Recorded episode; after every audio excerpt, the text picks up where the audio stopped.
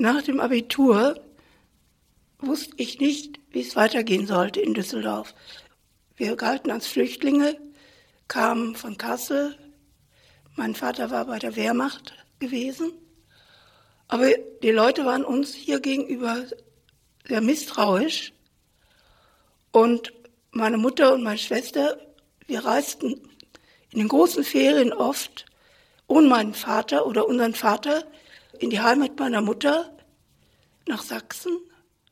Und wenn ich das in der Schule erzählte, die erzählten dann die, die Mädchen, ich war auf einem Mädchengymnasium oder Lyzeum, wie man sagte, dann haben die, waren immer in Rimini gewesen oder äh, waren wo, wo ganz anders als ich.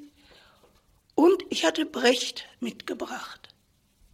Und es war, das rief dann in der Lehrerschaft und auch bei einigen Schülerinnen und Mitschülern ähm, ein Misstrauen hervor. Ich habe das gemerkt. Das wurde mir übel genommen, dass ich eben dahin reiste oder dass ich auch Brecht kaufte. Es war keine gute Atmosphäre äh, in dieser Schule, in dieser Zeit. Und ich merkte, was ich auch machte, da wurde immer die Klappe zugemacht. Zum Beispiel, ich hatte äh, Klavierunterricht genommen, angefangen, weil ich mich langweilte in Düsseldorf. Aber dann klopften die, äh, die Mitbewohner, ich musste aufhören. Ein Freund, den ich hatte, der, der war hier aus dem Rheinland, der, der hat es wahrscheinlich gar nicht ernst gemeint. Und ich merkte, ich, ich kann hier keinen Fuß fassen. Ne? Ich war ja inzwischen so 19, 20 Jahre alt geworden. Ich wusste nicht mehr, wie es weitergeht. Studieren ging nicht. Das war auch ungewöhnlich damals für Mädchen. Und die Kollegen meines Vaters, der war inzwischen wieder aufgestiegen in Düsseldorf, hier, der sagt, ja, die, ihre Töchter sind so hübsch, die heiraten. Mir wurde, war das suspekt. Ich wollte das auch gar nicht. Und wie gesagt, dieser Freund, der nahm dann Abstand von mir. Ne? Ich lasse mir ja von dir die Flügel nicht beschneiden. Gut, dachte ich. Oder nicht gut. Was mache ich? Ich habe mich dann so am Rhein äh, gesonnt, so, als dem die Schule vorbei war. Und habe Hermann Hesse gelesen. Die letzten Tage des Klingsor, Klingsors letzter Sommer vielmehr. Ne? Da wurde mir ganz übel. Ich wusste wirklich, ich dachte so, Paris, das ist die Lösung, ne? Au pair. Und da wurde dann auch mit meinen Eltern und diesen Au pair Elternteile, ja, das passte. Der Mann war Ingenieur, zwei Kinder, Frau, die Schwiegermutter so in Saint-Cloud, ganz großartig. Und dann meinen Eltern, okay, ich durfte also dahin. So, ganz schön und gut, aber bis zur Allianz Française, da war der Weg sehr weit. Und die Familie störte mich, weil abends, wenn der Vater nach Hause kam, da hat er erstmal die Klopfpeitsche genommen und hat die Kinder durchgeprügelt. Ne? Mich erst gefragt, Christine, waren die Kinder artig, brav? Ich sagte natürlich ja, das hat aber nichts genutzt. Ich weiß noch, warum der das gemacht hat. Das war so die Zeit vielleicht auch bei, in Europa, auch in Frankreich, diese rigide Menschenachtung. Ja, natürlich. Und ich war dann im Algerienkrieg in Paris. Ne? Das war auch schwierig, aber ich war ja Besatzung gewohnt. Ne? Na gut, ich habe dann mehrmals Familien gewechselt da waren die merkwürdigsten Tatsachen da, um Kinder zu verwahren. Ne? Merkwürdigkeiten. Ne? Die will ich gar nicht so weiter erzählen. Ich kriegte dann aber noch äh, Kontakt zu einer netten Familie. Das war wirklich schön. Ne?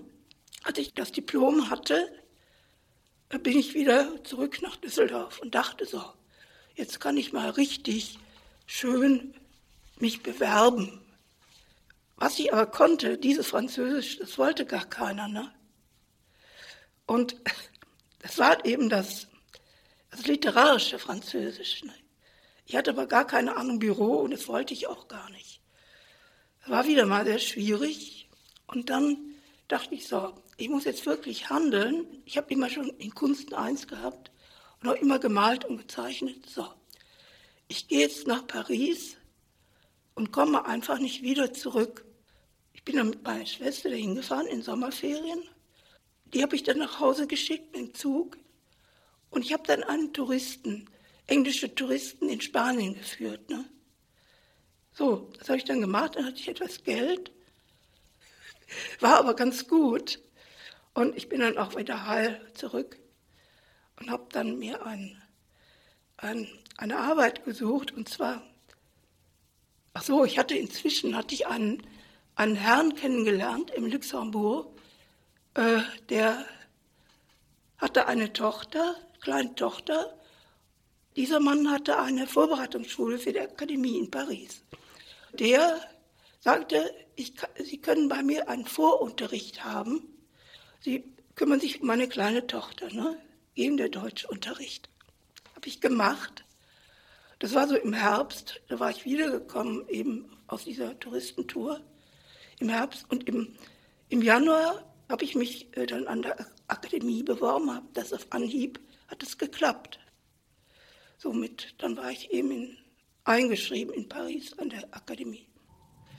Da war ein, äh, ein Mann, ein Vietnamese, der, der wurde Le Massier genannt. Das war so der älteste der, ja, der, der Studenten. Der zeigte mir, wie man den Pinsel hält und wie man äh, Ölfarbe aufträgt und was, wie, wie das so geht. Und wir waren ungefähr 70 Ausländer, Männer und Frauen, alle in einem großen Raum, in einem Saal. Und es war, stand zur Verfügung Akt oder Stillleben. War gut. Ich habe das ein halbes Jahr gemacht und dann wusste ich den Dreh und dachte, das soll alles gewesen sein. Das kann doch nicht sein, ne? Dann bin ich noch abends auch in andere Akademie Julien oder La Grand Chaumière noch gegangen, habe noch Akt da abends noch. Das war aber alles nichts. Ne? Ich war schon enttäuscht. Ne? So, und äh, ich habe den einen heißen Sommer in Paris erlebt, in meinem siebten Stock in der Rue de la Villette. Ich konnte abends noch nicht rausgehen wegen der Algerier. Es war die Besatzungszeit, Krieg, ne? Und ich war dann immer angewiesen auf mein Zimmer im siebten Stock und auf Miles Davis. Ne? Hatte ich ja jeden Abend out of time. Ne? Das war schon grausam. Ne? Welche Künstler haben mich interessiert in Paris? Bildende Künstler, es war Sotin. Da habe ich gesehen in einer Galerie, da war der, der Rote Weg ausgestellt. Ein ganz unregelmäßiger unfranzösischer, sagen wir mal, äh, hyper, ex, exzentrischer, malerischer Arbeit, das hat mich beflügelt. Aber so diese Art auch der, ja, der, der Verschärfung, das hat mich angezogen, vor allen Dingen, weil in meiner Klasse in Paris waren auch Franzosen aus Übersee, von Réunion, und die wollten mich als Deutsche ein bisschen erziehen, sagen wir mal so, ganz lieb. Und haben mich mit einem Herrn Markiel bekannt gemacht. Das war ein Maler, der war in Auschwitz gewesen und äh, zeigte mir seine Nummer. Und habe ich das zum ersten Mal gesehen und dachte, oh Gott. Und die, die Leute, die Franzosen sagten mir, das waren ja nicht, die wurden ja als Franzosen auch gar nicht so wahrgenommen, weil die aus Übersee waren waren zwar weiß, keine Vietnamesen oder Karibik, karibische Leute, sondern die, die wollten mir äh, da mal sowas zeigen. Ja, guckt mal, was ihr gemacht habt. Und damals war in Paris auch noch an den Ecken, darin, daran erinnert sich auch meine Schwester noch, ungern. Da waren dann so Sträuße hingelegt, so wie hier an einer Hausecke. Und dann stand dann für die Resistance die Totgeschlagenen und so weiter und so weiter von den Deutschen und so weiter. Und ich dachte, mein Gott, ja, das war auch die Situation. Ne? Aber an der Akademie war sonst, es war alles sehr, ja, groß, großzügig. Und die, die Professoren, die kamen mit Gefolge, die traten auf, mit Gefolge, Rauch dabei. Und es war also sehr offen alles. Ne? Das war in Düsseldorf hier nicht so. Ne? Beuys kam, da sagte ein Student zu mir, guck mal, der ist ja ein Blaumann. Ne? Ich muss es, sehe es eigentlich immer wieder so verwoben. Auf der anderen Seite, aber in Paris, die es nicht enden wollen an, an Vergangenen sich schulen, ne? bis Mitternacht immer noch in einem Hof die Männer zeichnen, die die äh, griechischen Heroen imitierten. Ne? Ich habe dann, hab dann aufgehört an der Akademie. Ich wusste, so läuft das jetzt, ist okay, ne? aber so will ich es nicht. Und ich hatte auch so gar kein Geld mehr, mit der Metro zu fahren. Ich habe also, ich wohnte äh, hinter der Bastille an der, in der Rue de la Villette. Das waren zwei Fußwege hin, zwei Fußwege zurück, Stunden zur Akademie. Ne? Ich hatte gar nicht die Schuhe danach. Ne? Ich war also richtig wie festgenagelt in meinem Quartier. Wenn ich mir meinen Käse kaufen konnte, einen halben Käse, Camembert, dann war das was. Ne? Ich hatte immer noch, und das verband mich eigentlich mit Karl Otto Götz, der war auch in Paris gewesen, sagt er, hatte ich immer eine Flasche Lebertran mitgenommen, so eine Literflasche, und habe da äh, Trockenbrot, also Baguette und Lebertran getrunken. Rauchen konnte ich nicht mehr. Ich habe auch der Modell gestanden. Ich habe auch schon Merkwürdigkeiten erlebt, wie ein Pariser Herr, es war so Aushängeschilder in der Akademie, wenn was gesucht wurde. Wurde zum Beispiel ein, jemand gesucht, ja, für Deutsch, deutsche Sprache. War da ein Herr, der war der Neffe eines großen bürgerlichen Schreibmenschen. Der wollte immer von mir wissen, jüdische Namen aus Deutschland. Ne? Es war ein adliger Mensch, ich sage gar nicht den Namen. Der wollte es wissen. Und ich habe dann auch an meinen Vater so gedacht, was der mal so gesagt hatte. So von den Namengebungen, wie das so gewesen war. So Schweißheimer und Scheißheimer. Ne? Und ich dachte, nee, das ist hier aber auch nichts. Ne? So richtig gute Sachen waren gar nicht da. So Übersetzungen, was ich gedacht hatte, war gar nicht da. Waren immer so, so, so, so Ecken. Ne? Ich hatte kaum da angefangen. Also ich, ich musste auch eine Prüfung in dieser Vorklasse machen. Und meine Schwester sagte heute noch, ich habe vier Stunden auf dich gewartet draußen. Ne? Ja, ich, ich, ich musste eine Aufnahmeprüfung machen, wie die anderen auch. Ne? So. Und da hatte ich dann einen jungen Franzosen kennengelernt, Jacques, ich sage auch seinen Namen nicht weiter. Und wir fanden uns nett. Ne? Ich, ich war ja auch eine junge Frau, so. Und der war auch, wir gefielen uns. Ich wurde dann zu Hause eingeladen, aber die Mutter, die war gar nicht begeistert von mir. Ne? So, na gut. Äh, das war nichts. Und dann war ich entsetzt.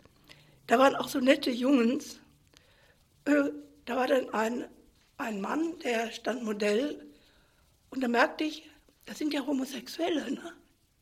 Da zum ersten Mal dachte, ah, dachte ich, so geht das also. Ne? Hat mich aber nicht weiter, naja, okay, ne? Pederasten, wie man in Paris sagte, ne?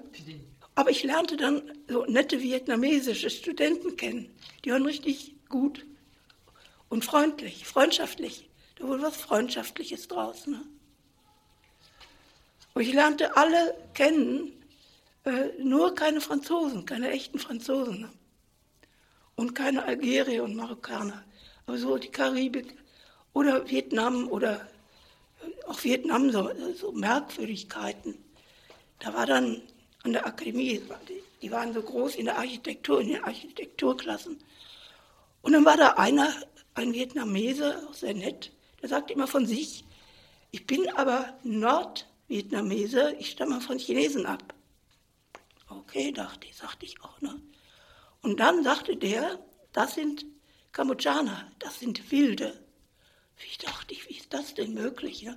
Ich verstehe das erst jetzt, dass es da so in diesen Ländern, in diesem Bereich der Erde, so verschiedene äh, gebliebene Schichten von früheren äh, Leuten noch da sind, die da leben. Ja, ich bin dann wieder zurück nach Düsseldorf. Meine Eltern waren froh. Die, ich, die hatten inzwischen auch mir das Kindergeld, was mir zustand, äh, geschickt nach Paris und dann war es ein bisschen einfacher gewesen für mich. Ich war aber trotzdem, musste ich zum Arzt. Ich hatte, äh, ich hatte Schäden durch Unterernährung. Ne? Ich musste da regelrecht wieder zusammengeflickt werden, so mit Vitamin B12 und so weiter und so weiter. Ja, es war, ne? Denn das klappte nicht mit dem, mit dem Essen. Ne? Ich hatte mir so schön vorgestellt, ich verkaufe Parfum vielleicht in La Rue Lafayette oder so. Die wollten keine, es war damals noch so, ne? Es war auch so, dass mein Studium in Paris hier in Deutschland nicht anerkannt wurde, ne? Ich musste also wieder ein, so eine Mappe einreichen, es hat dann aber Gott sei Dank geklappt. Ich konnte im Anschluss direkt hier wieder anfangen, in Düsseldorf zu studieren. Freie Kunst, ne? 62. Äh, ich war die einzige Frau, ne? Bühnenkunst, da waren auch Frauen, ne? wenige. Aber freie Kunst war keine. Beuys war noch nicht da. Äh, ach, Leute, die aus dem Krieg gekommen waren. Ne? Höhme war als junger Professor, der nahm die, die Neuankömmlinge und seine Fittiche. Der hatte also die Vorbereitungsklasse, in der ich dann auch war. Und es war eine Entlassung gewesen. Klee war ja entlassen worden. Aber nach 45 haben die, die Professoren, wie ich weiß, an der Klappe schrieb das, haben die, die Trümmer beiseite geräumt und haben ja, so notdürftig geflickt, das Gebäude, sodass dann auch wieder Schüler kommen konnten. Ne? Ich hatte so eine Broschüre, ich kann die jetzt nicht finden. Das war, das war alles sehr, sehr provisorisch. Und da, da, was ich auch nicht vergessen kann, das ist, das liegt aber und es geht so in diese Phase hinein. Ich denke daran zurück, wie, wie die Amerikaner eingerollt waren mit ihren Panzern, dort wo wir wohnten, meine Mutter, Schwester und ich. Amerikaner waren da und meine Cousine, Tante auch, Cousin, wir wohnten zusammen. Und plötzlich hatten wir Kinder, um uns kümmerte sich keiner mehr.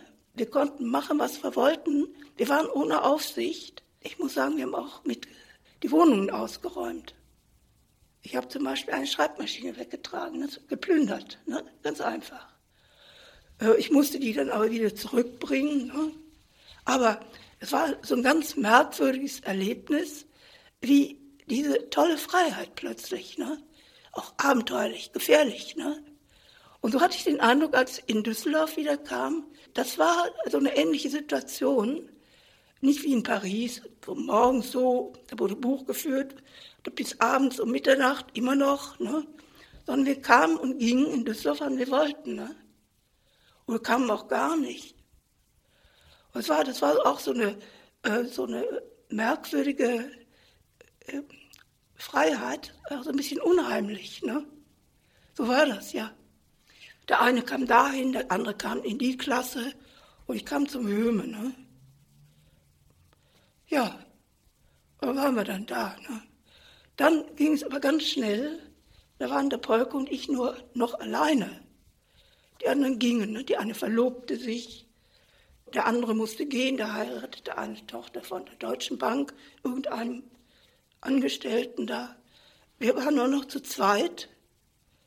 Und dann kam noch ein dritter Mann aus Köln, junger Mann dazu. Und dann noch eine Frau aus Fulda. Und das war's. Ne? Wir dann zu viert. Und ich habe da so richtig losgelegt. Ne? Und Höme war eben, die Leute erwarteten von einem äh, Studenten, das hat er auch geschrieben, dass man sie befruchtete geistig. Ne? Und ich habe dann auch so Arbeiten da drin, auch in diesem Buch. Äh, da sagte der Hömer, oh, das müssen Sie mir mal erklären. Ne? Und später in dem Buch, was dann die Susanne auch noch, die Susanne Rennert, ausgebracht hat, da dachte ich, Mensch, Instrument, das habe ich ja geschrieben. Ne? Das war so Düsseldorf, auch dann Karl Otto Götz, der sagte, Sie können äh, Grau und Gelb, das können Sie nicht nehmen. Ne? Oder die Ellipse, das geht nicht. Ne? Das sprengt alles, ne? sagte der. Ich sagte, ich will aber das alles sprengen. Ne? Es ging, klappte nicht. Ne? Ich dachte, der Mann empfing, fängt mich hier mit seinen Filzpantoffeln. Ne? hier nicht beim Opa, ne? Das ging nicht, ne? Ich bin dann wieder zum Höme zurück und habe, äh, ja, mein, zu Ende studiert. Höme, ja, der hat ja seine Fliegerweste immer an, ne? Ja, der hat, der hat einen Drei-Stucker-Flieger an der Akademie, ne? Ich hatte, zum Schluss hatte ich ein Stipendium vom deutschen Volke. Das war so, ich war dann immer noch bei meinen Eltern, wohnte und meine Schwester, die arbeitete schon. Und das war keine gute Sache im Haus. Ne? Ich, ich, ich merkte, ich musste, ich musste gehen. So. Ich wusste aber nicht wohin. Und da war ein Student hier an der Akademie, der sagte, hör mal, du musst zum Notar gehen und der muss feststellen, dass dein Vater dich nicht weiter finanziell unterstützt. Das hat aber mein Vater nicht gemacht. Der wollte das nicht. Ne? Ich hing mal wieder in der Luft. Ne? Und ich bin dann zum Notar gegangen, da gab es Armenrecht. Und er hat mir da so einen Schrieb gemacht, so die Tatsache, sodass der Höhme mir ein Stipendium beantragen konnte. Das hat er auch gemacht, das klappte. Da war ich wieder mal äh, gerettet. Der Raum vom Höhme, der hatte vier Ecken, da waren wir vier Studenten in den Ecken. Ne? Ich war sehr beschäftigt, mich mit dem Raum auseinanderzusetzen, wie Höhme das immer wollte. Ne? Beim zweiten Mal Höhme war, war, war Polk und Richter und Walter. Ne? Da war ich, das waren also wieder vier, drei Männer und ich als Frau. Ne? Es ging ganz gut, weil äh, die haben mich gar nicht als Frau wahrgenommen und ich die als Männer auch nicht, weil die mir viel zu, zu bürgerlich waren. Ja, die waren alle verheiratet. Die, die hatten alle auch schon Kinder. Ne? Ich nicht. So. Das war also eine ganz andere Situation, als wenn man äh, ein, allein lebt. Der Polk hatte schon, schon einen kleinen Sohn in Georg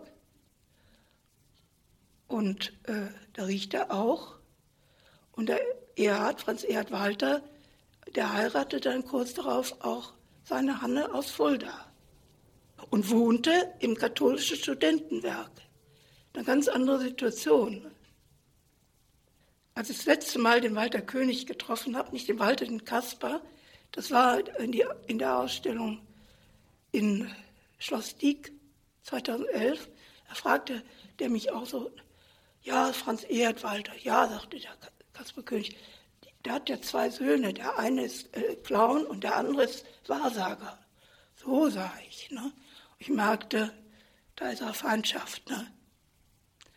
Und äh, das ist unter Künstlern wohl, ist es wohl so. Ne?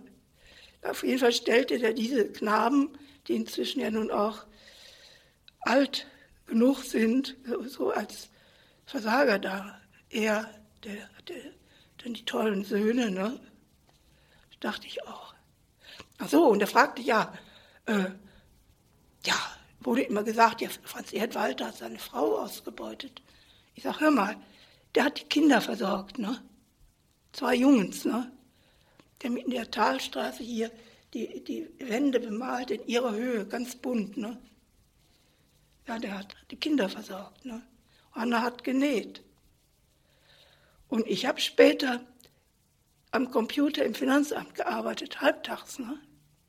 Das war ab 65, nach der Beendigung der Regelakademie, nach der Studienzeit. Ne? Jörg Imdorf, der hat mich angesprochen in der Mensa. Und äh, ich dachte, junger Bursche, was soll das denn? Der war beim Theo Otto, das ist der Bühnenbildner gewesen. Der konnte noch nicht Student sein, weil er zu jung war. Er war so, ja, konnte mal gucken. Er wohnt in einem Männerhaus. Ne? Und der Mann kam mir nie, nicht mehr von den Fersen. Ne? Der, lief mir hinterher. Und ich hatte inzwischen ein schönes Zimmer am Hofgarten, konnte ich mir mieten. Geht das nicht. Ne? Ich habe ihn aufgenommen. Und schon hatten das die zwei Frauen spitz gekriegt und haben das sofort meiner Mutter erzählt. Ne? Meine Schwester und eine Mitstudentin, die hatten Ballettunterricht. Ne? Jörg war neun Jahre jünger als ich. Das konnte keiner begreifen. Ne? Auch das war so ein Thema. Das war unvorstellbar. Ne? Und es war ein Tagesgespräch in einer Akademie. Ne? Die Leute waren fassungslos, als ob es das noch nie so etwas gegeben hätte. Ne? Dann, ach so, ja, wurde noch gesagt, äh, der, der, damalige Präsident, wie hieß er noch, Lübcke, der, der, Bundespräsident, war auch verheiratet mit einer neun Jahre älteren Frau. Ne? Und, und, wenn der das kann, dann, dann ist es gar nicht so schlecht. Ne? Aber meine Mutter hat dann, es musste geheiratet werden. Nicht? Es konnte so nicht bleiben, nicht? weil der war noch nicht, mit 21 war noch nicht volljährig. Das wäre Verführung Minderjähriger gewesen. Ne? Man konnte ja auch kein Hotel mieten, kein Hotelzimmer mieten, wenn man nicht seinen Ausweis mit der Ehe vorzeigte. Ne? Insofern, ich meine, ist es schon ein bisschen lockerer geworden. Ne? Also schon, also es ist unvorstellbar ist aber so gewesen. Ne? Es wurde kontrolliert und kontrolliert überall. Und wenn es der Rasen im Hofgarten war, der nicht betreten werden durfte. Ne? Es war auf der anderen Seite alles so locker geworden, aber auf der anderen Seite noch der Mann mit den beiden Schäferhunden, der im, im Hofgarten guckte, dass keiner äh, sich falsch benahm oder so. Ne? So, das war so das Merkwürdige für mich auch, was mir auch in Düsseldorf immer wieder auffällt. Aber Moment, es gab bei den Pop Art plötzlich, ne? Da sagte der Höhme, sagt immer Pop Art, sächsisch, ne? Und alle, alle Welt Götz, ach, äh, Götz Polke plötzlich Popart, ne? Richter. Franz Erhardt nicht. Deswegen kriegte der, haben seine Sachen immer so ein bisschen angeratscht, ne? Das, das fand ich aber sympathisch. Ich auch nicht, ne? Wäre ich nie auf die Idee gekommen. Aber das, das war dann plötzlich Popart, ne? Und dann, dann waren eigentlich äh, die Schleusen geöffnet, ne? Äh, es gab eine Flashart, es gab die Magazine. Ne? Das war der Hammer, das war der, der Einschlag. Dann noch, Moment, Höhme und die Franzosen, Doratio und so. Yves Klein, ne? Schmäler, dann so die Richtung noch. Diese beiden Sachen. Und dann äh, unser guter Beuys. Ne? Und da habe ich jetzt erst begriffen, äh, was das heißt, als er gesagt hat, ohne Beuys. Ne? Ohne die Rose tun wir es nicht. Das war Mutter Gottes, die Rose, ne? das Mystische. Ne? Das war, der war dann auf der ganzen Ebene mystisch. Ne? Das wurde mir auch zu viel. Ne? Dann als er mit dem Hasen das. Ich fand das auch peinlich. Ich fand auch Fluxus Fluxorum peinlich. Zum Beispiel, der, da war der Bruce, ja, der kackte dann in eine Schüssel vor aller Leute. Ich wollte sowas nicht. Ich, ich meinte, das, das bräuchte man auch nicht. Das war mir nicht äh, geistig genug. Das ist So ist. Ich bin ein geistiger Mensch. Ne? Im Dorf, den Jörg. Äh, wir verstanden uns. Und es war auch so, äh, wir waren beide einsam. Er, ich auch. Und da gab es so ein poetisches Band, so über die Sprache, auch über die Zeichnungen, über die Kunst, über Beobachtungen. Und da waren wir uns sehr ähnlich. Und äh, ich, ich kann mir aber vorstellen, er, er wurde ja quasi gezwungen, mich zu heiraten. Nicht? Wenn ich, das sehe ich erst heute so richtig. Und das kann man nicht machen. Ne? Ich kann das, ich kann meiner Mutter weder meinen Vornamen vorwerfen, das will ich auch gar nicht. Und ich kann, ich kann aber nur sagen, wenn sich die Eltern zu sehr in die Angelegenheit der Kinder mischen, das ist schlecht. Ne? Und das, das war, da, da verstehe ich ihn gut, der war nun, äh, ich war, mit im Finanzamt halbtags, habe da gearbeitet, habe meine Kunst gemacht, wir hatten später quasi keine Verbindung. Ne? Er war an der Akademie, dann so unter Beuys, Beusischer Fuchtel, war so wahrscheinlich ein Mitglied äh, der Mannen von Beuys. Ne? Und äh, war nun, der war nun über 20, da sieht, geht man in andere Räume hinein. Ne?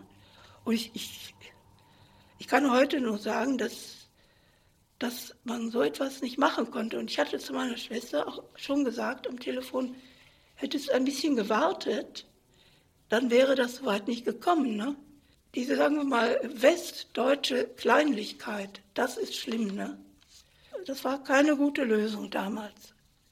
Aber dazu war man eben zu, äh, zu ängstlich, auch was die anderen Leute sagen wenn ja, und da, die Nachbarn und so. Nicht ich, meine Eltern. Ne?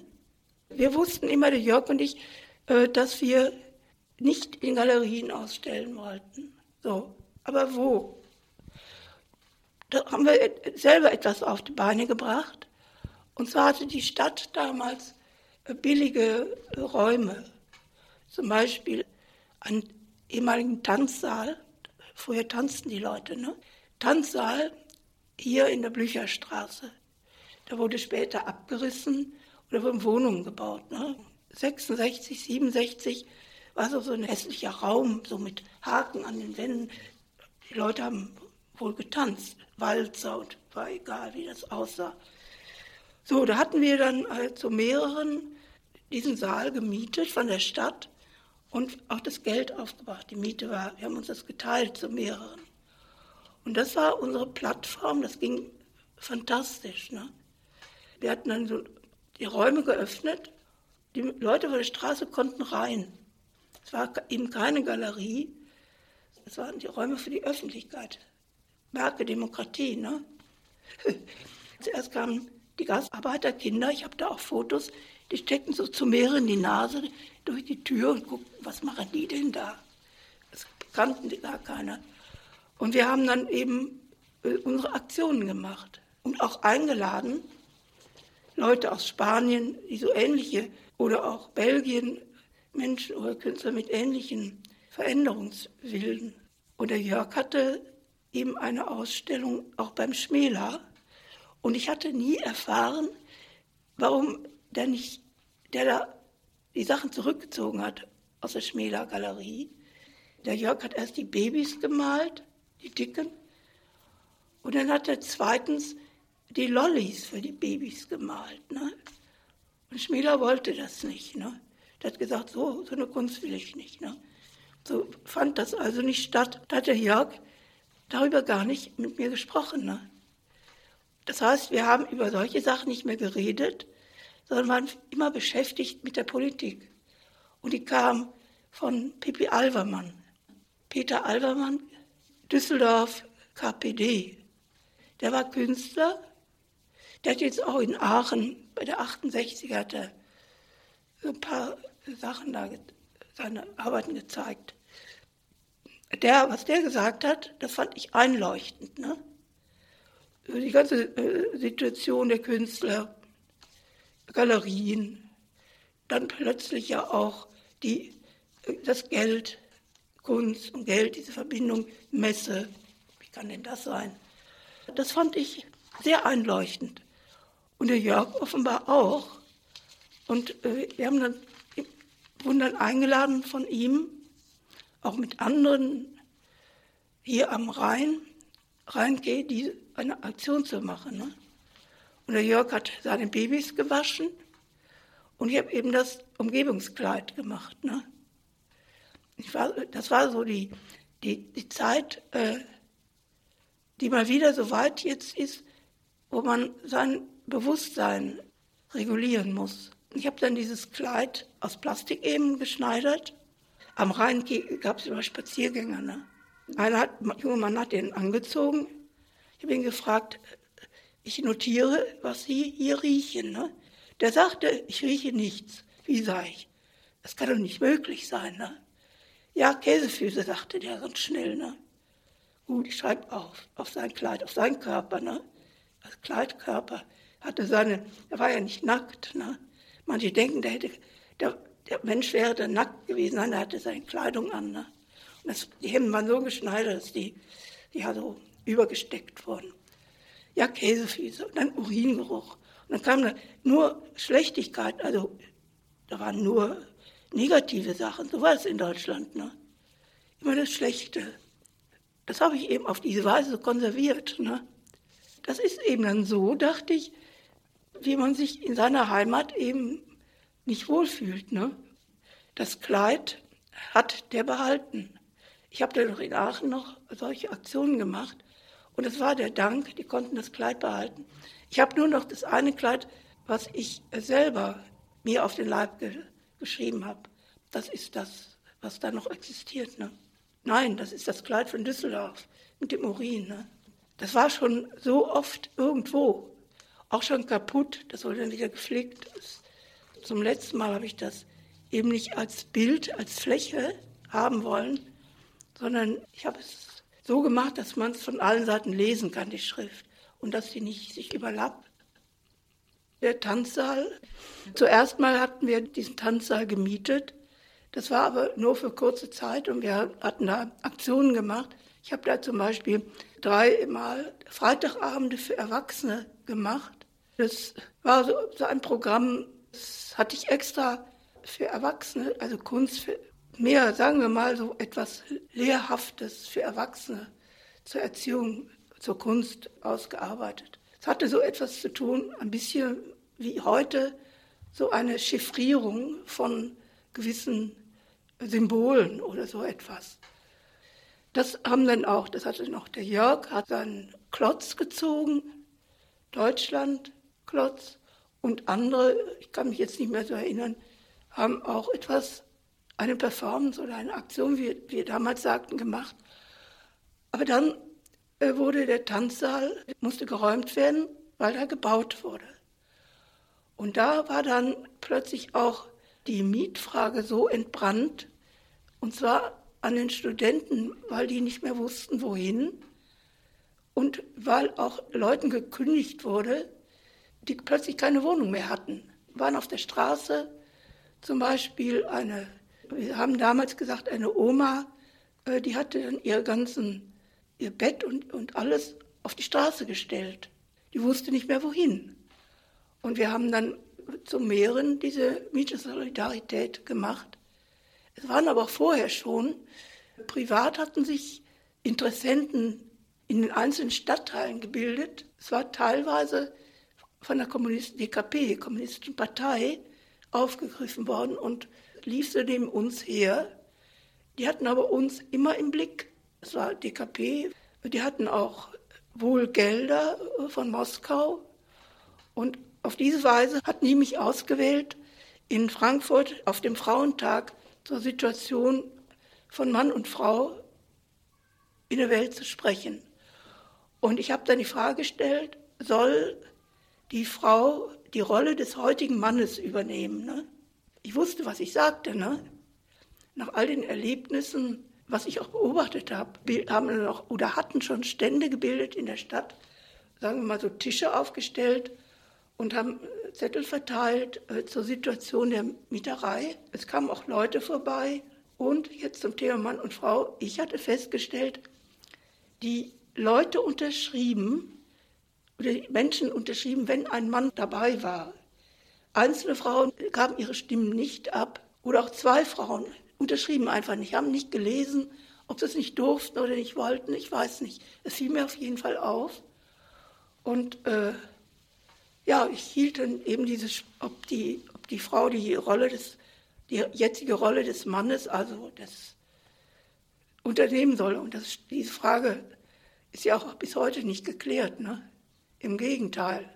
Oder es scheint mir trotz aller guten Erkenntnisse und auch Umwälzungen, ist das ja ein ganz hartes und heißes Thema, was noch überhaupt nicht angeschnitten wurde. Es war schon DKP auch und es wurde eigentlich immer linker, bis dann eben auch äh, Mao dazu kam. Das war auch die Zeit, und dann auf eigene Faust Marx und Lenin gelesen wurde.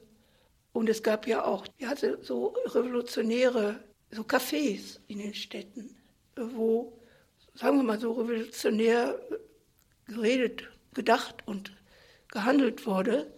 Und ich zum Beispiel auch, oder wir uns fragten, ich sag mal jetzt ich, wie verhalte ich mich denn als Künstler in der Politik? Ich habe dann auch Kontakt aufgenommen mit DKP-Leuten und gemerkt, die brauchen mich gar nicht. Die wollen mich auch gar nicht. Hab dann da Abstand genommen. Ich habe dann aber auch von den Leuten hier aus Düsseldorf Abstand genommen, die nun immer gewalttätiger wurden in ihren Reden.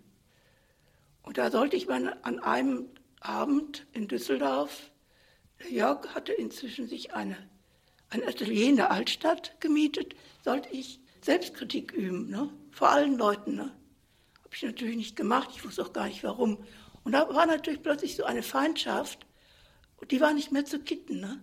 Nach der anfänglichen Geneigtheit, Freundlichkeit und auch, ich will nicht Liebe sagen, das ist äh, zu wenig, aber sagen wir mal, eine schöne ja, Geneigtheit, war eben das nur übergeblieben, dass der Mann plötzlich, der wollte, diese Leute wollten plötzlich die, diese kleinen Maus werden, ne? diese Kaderführer. Es wurden die langen Haare abgeschnitten mit einem Mal. Ne? Und es war also plötzlich diese ganz, ganz, ganz schlimme, harte Feindschaft da.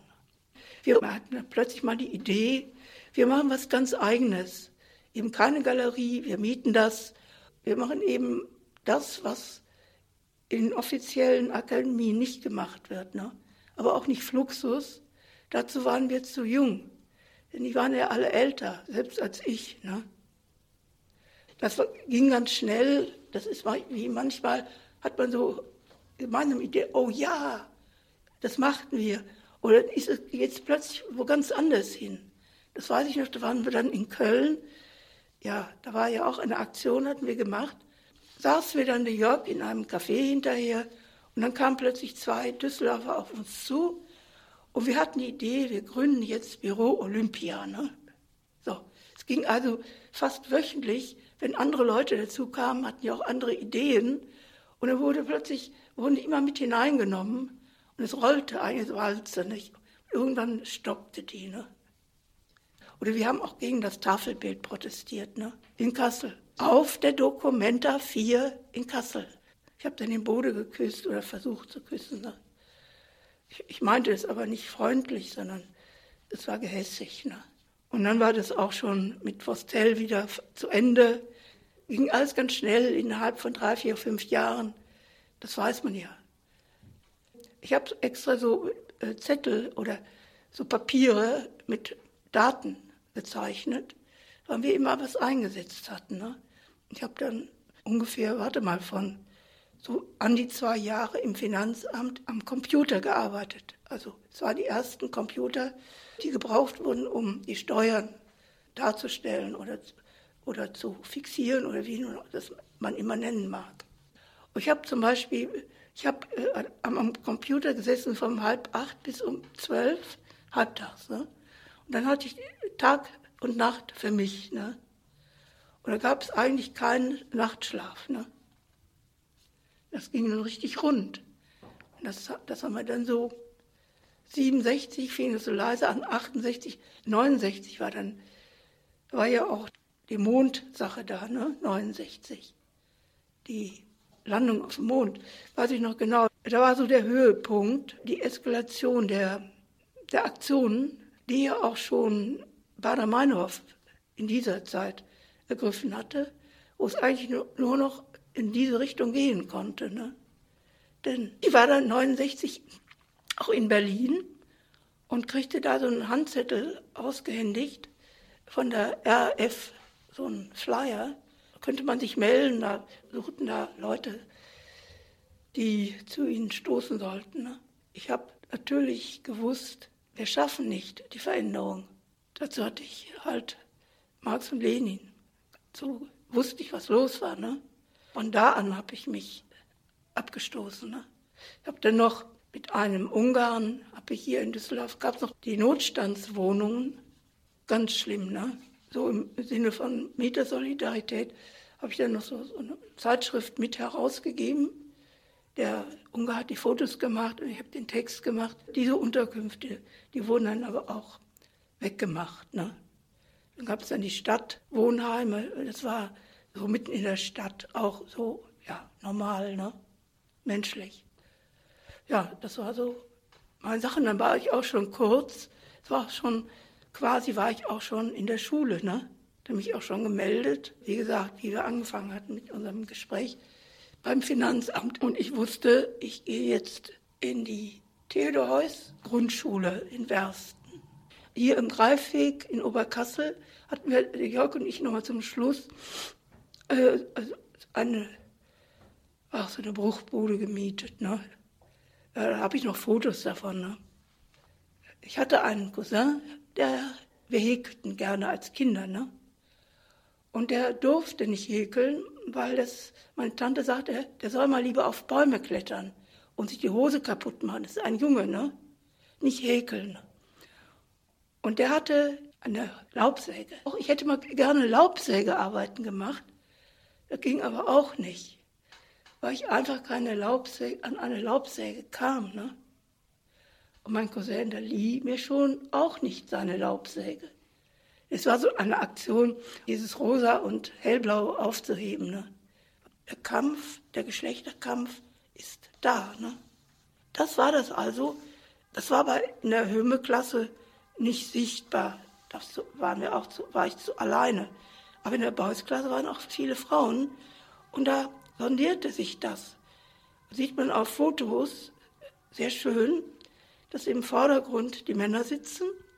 Wenn Beuys seine Ringgespräche, so hieß es, machte, die interessant waren. Und im Hintergrund waren die Frauen oder kochten Kaffee. Ne?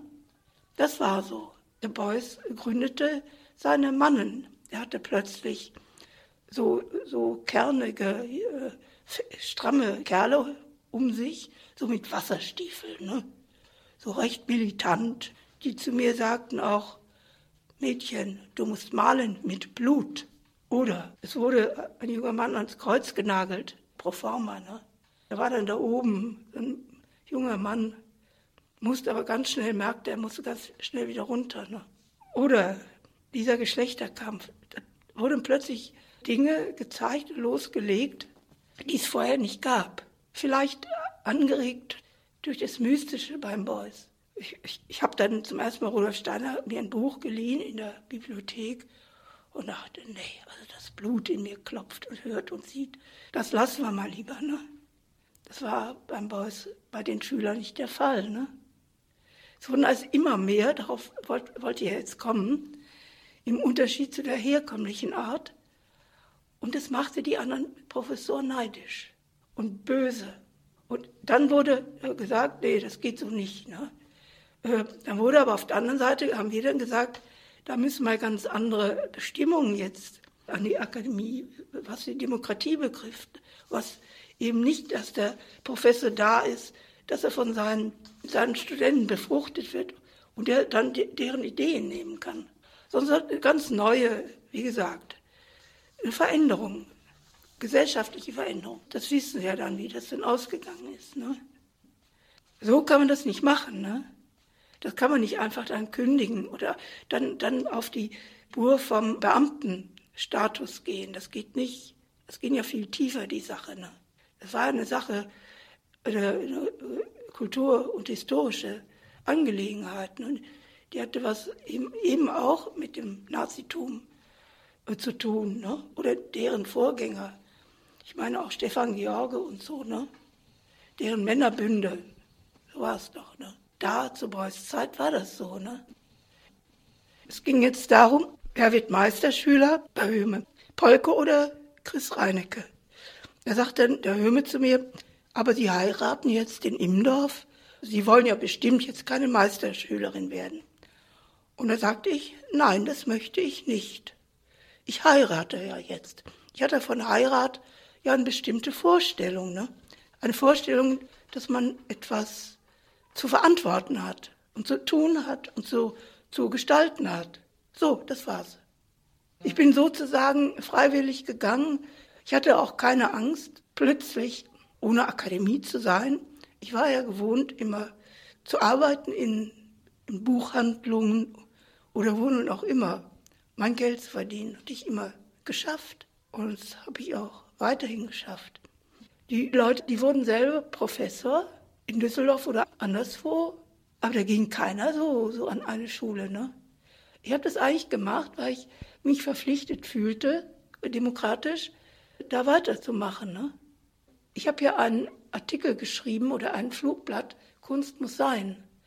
Und das hat die Leute sehr gekränkt. Ich habe das so geschrieben, dass nun plötzlich Deutschland wieder was ist. Aber Deutschland bestimmt, was Kunst ist und was nicht Kunst ist. Ich habe das, hab das deswegen geschrieben, weil wir ja die Akademie besetzt hatten. Oder in den nächsten Tagen war dann alles wie gehabt. Die Studenten waren wieder da, es ging der Betrieb weiter, als wäre nichts gewesen. Das war so schlimm, ne? Das das war mit einem Mal, war es alles wie aufgehoben. Da hatte ich dann eine, eine äh, es war keine Freundin, aber wir waren, wir haben zusammen Aktionen gemacht. Die war plötzlich wieder in der Schule und hat weiter Lehramt studiert. Als wäre nichts gewesen. Ne? Ich war ja nun älter. Ne? Ich konnte auch nicht wieder in die Akademie. Es war eine ganz andere Situation für mich. Ne? Ich war eigentlich erwachsen und die anderen, das waren eigentlich noch so die Youngster. Ne? Ich hatte ja ganz andere Erfahrungen auch durch Paris, ne? weil ich diesen Ausbruch aus Deutschland gemacht habe. Den Galeristen Rewelski in Köln bis 72. Ich habe da auch ausgestellt als eine der ersten, und zwar als Frau, äh, was man mir übel genommen hat. Und da ist ein, da kann ich ja vorlesen, was dieser Mann geschrieben hat über meine Kunst. Er hatte als junger Mann die Aufgabe zu räumen in Köln. Ne? Er war verschüttet worden bis zur Hüfte und war seitdem, ging an zwei Krücken. Ne? Er war aber recht hellsichtig, der Mann, hat also beobachtet und hier ist diese Kooperative. Ich hatte eine Ausstellung bei ihm gemacht als erste nach, der, nach der, dem Rheinkeh, nach dem Kleid. Da war er, hat er es gesehen und ich wurde da eingeladen als erste, was die Leute irritiert hat. Der Albermann, der sollte eigentlich der Erste sein, der konnte aber nicht, weil er die Schweinchen, die Nazi-Schweinchen gemacht hat und hatte einen Prozess. Er konnte also nicht. Deswegen habe ich da, ich habe das ganz bewusst als Zusammenarbeit gemacht und er schrieb, ich lese erstmal vor, was ich schreibe, was ich will. Ich bemühe mich darum, dass meine Idee und ihre Ausführung eine Verbindung zwischen meiner Sicht und derjenigen, die ich beteiligen will, und zwischen denen die Beteiligung den Beteiligten herstellt.